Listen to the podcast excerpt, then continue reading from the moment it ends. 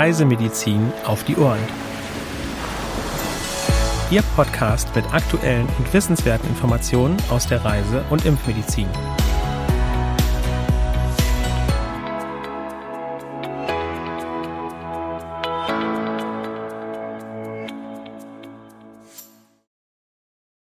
Herzlich willkommen zu einer neuen Folge unserer Podcast-Reihe Reisemedizin auf die Ohren.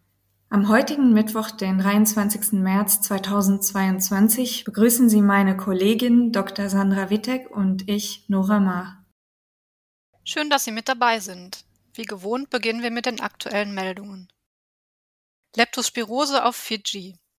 Infolge größerer Überschwemmungen wurden seit Beginn des Jahres bereits ca. 1000 Infektionen und 25 Todesfälle bestätigt. Leptospiren gelangen über den Urin infizierter Säugetiere wie Ratten oder Hunde in die Umwelt.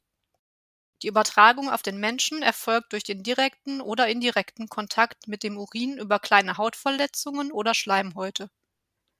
In einem feuchten Milieu, zum Beispiel Wasser oder Schlamm, können die Leptospiren lange in der Umwelt überleben. Entsprechende Kontakte sind zu meiden. Darminfektionen in Kamerun. Ein Risiko für Durchfallerkrankungen besteht landesweit. Auch Cholera-Ausbrüche kommen ganzjährig vor. Seit Ende Oktober letzten Jahres gibt es einen Ausbruch mit bisher circa 1100 Infektionen und 62 Todesfällen. Die Zahl der Neuinfektionen geht inzwischen zurück. Besonders betroffen sind die Regionen Southwest und Littoral. Achten Sie auf eine gute Hygiene. Bei Reisen in besonders gefährdete Regionen ist eine Impfung gegen Cholera zu empfehlen.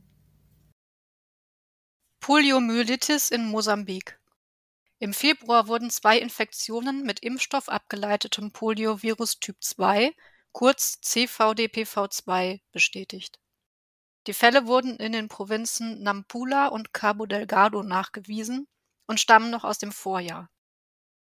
Durch das Auftreten des CVDPV2 gehört das Land formal zu den Ländern mit potenziellem Risiko der internationalen Verbreitung des Erregers.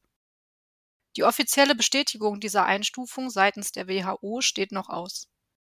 Alle Personen, Einheimische sowie Touristen, die sich länger als vier Wochen im Land aufgehalten haben, sollten bei der Ausreise eine Impfung gegen Polio vorweisen können. Die Impfung muss zwischen vier Wochen und einem Jahr vor der Abreise erfolgen und in einem international gültigen Impfausweis dokumentiert sein. Beachten Sie den Impfschutz. Dengue in Panama. Seit Anfang des Jahres wurden mehr als 1910 Infektionen registriert. Zwei Menschen sind verstorben. 2021 wurden ca. 2955 Verdachtsfälle verzeichnet. Ein Mensch ist verstorben. 2020 wurden ca. 4125 Erkrankungen und fünf Todesfälle registriert. Achten Sie auf den Schutz vor den überwiegend tagaktiven Überträgermücken. Zuletzt noch eine Meldung aus Paraguay. Presseberichten zufolge haben die Behörden dort die Impfvorschriften verschärft. Einheimische und Touristen müssen bei der Einreise aus sowie bei der Ausreise nach Bolivien, Brasilien, Peru und Venezuela gegen Gelbfieber geimpft sein. Ausgenommen sind Kinder unter einem Jahr und Erwachsene ab einem Alter von 60 Jahren. Personen, die aus medizinischen Gründen nicht geimpft werden können, müssen ein sogenanntes Exemption Certificate vorlegen und werden außerdem zehn Tage medizinisch überwacht. Bei Einreise aus anderen Gelbfieberendemiegebieten gilt ebenfalls eine Impfvorschrift für alle Personen ab dem Alter von einem Jahr. In einer neuen Pressemeldung des CAM geht es um die japanische Enzephalitis in Australien. Nora, welche Infos hast du da für uns? Nach langer Corona-bedingter Abschottung öffnet sich der fünfte Kontinent wieder für Urlauber. Seit dem 21. Februar ist die Einreise für vollständig geimpfte und zusätzlich negativ getestete Urlauber wieder ohne Quarantäne möglich. Das sollte jedoch nicht den Blick darauf verstellen, dass es noch andere Krankheitserreger gibt, die Reisepläne durchkreuzen oder dem Reisenden gefährlich werden können. So werden momentan Fälle von japanischer Enzephalitis aus Gebieten Australiens gemeldet, in denen die krankheitsauslösenden Viren bislang nicht heimisch waren. Reisende sollten daher je nach Art und Dauer des Aufenthalts auch eine Impfung gegen japanische Enzephalitis in Erwägung ziehen. Die komplette Pressemeldung sowie weitere Pressemeldungen des CRM finden Sie unter www.crm.de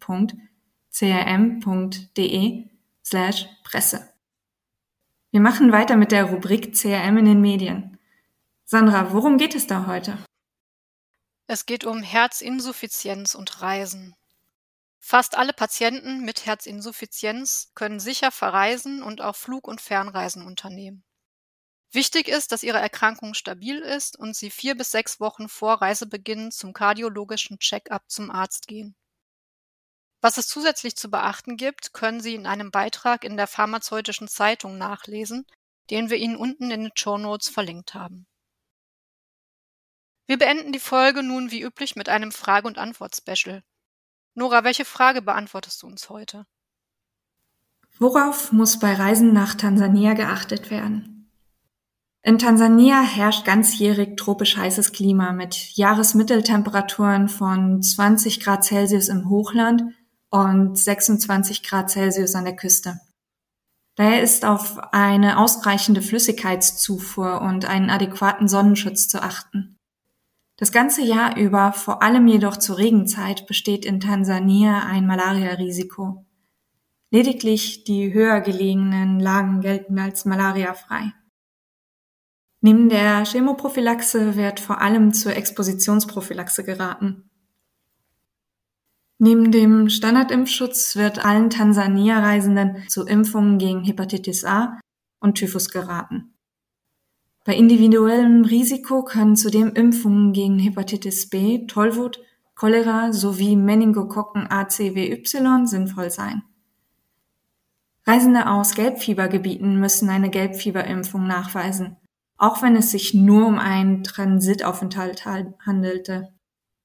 Bei Einreise über den Kilimanjaro Airport oder nach Sansibar wird die Gelbfieberimpfung auch aus Nicht-Endemiegebieten kommend verlangt. Die medizinische Versorgung in Tansania entspricht nicht überall dem europäischen Standard.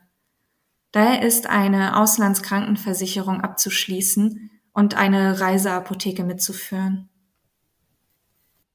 Ja, damit sind wir für heute am Ende angelangt und möchten uns von Ihnen verabschieden. Gerne können Sie auch unseren Newsletter CRM Spot als E-Mail-Infoservice beziehen. Zur Anmeldung gelangen Sie unter www.crm.de/newsletter. Für Anregungen und/oder Fragen senden Sie uns gerne eine E-Mail an info@crm.de. Auch ich möchte mich verabschieden und wünsche Ihnen noch eine schöne Woche. Wir danken Ihnen fürs Zuhören und würden uns freuen, Sie nächste Woche wieder bei unserem Podcast begrüßen zu können.